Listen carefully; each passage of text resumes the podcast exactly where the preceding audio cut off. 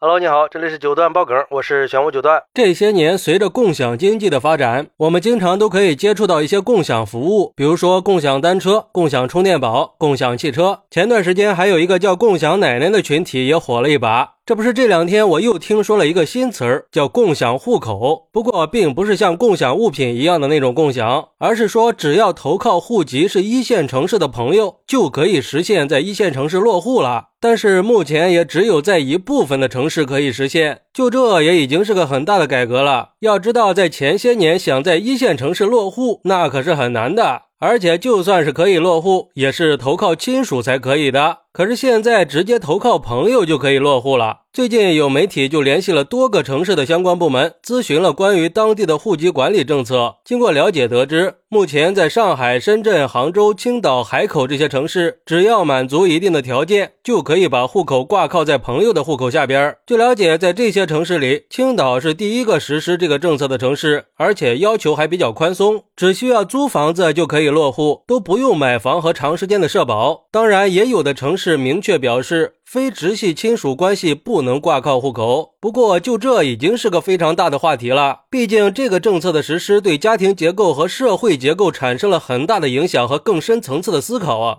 也让我们在居住选择上多了一条很宽的路，也给这些城市的发展注入了新生力，有助于缓解城市人口的压力。不过在实际操作的时候，还是需要了解当地的具体政策的，因为投靠朋友落户一线城市的方式，在不同的城市是有不同政策的，也是需要。满足一系列条件的，毕竟任何一个政策的推出都不是一蹴而就的。而且这些政策在给我们提供更多选择的同时，也是要面临一定挑战的。比如说，西安交通大学人口与发展研究所的教授姜全宝在接受媒体采访的时候就表示，非亲属落户方式对家庭结构和社会结构的影响是多方面的，既有积极的一面，也存在一定的挑战。各地区需要根据当地的人口结构和资源环境这些因素来考虑制定不同的落户政策，达到适应当前社会的需求。因为目前我们的户籍制度具有人口登记、迁移限制、竞争性福利行政限制的三重功能，不同区域根据当前的发展需求做出不同的优化调整，才可以确保当地的户籍人口增量稳定有序，促促进人口和经济社会的协调发展。其实教授说的是有一定道理的。任何新政策的推行，肯定是要面临一些挑战的。就像有网友说的，这种落户方式在带来机遇的同时，也可能会对传统的文化观念产生冲击，引发家庭和社会关系认知的变化。对城市规划和社会资源的分配也提出了新的要求，并且可能会带来一定的问题，比如说子女教育资源的分配问题。所以，还是需要充分的考虑各种因素，确保政策的合理性和公平性。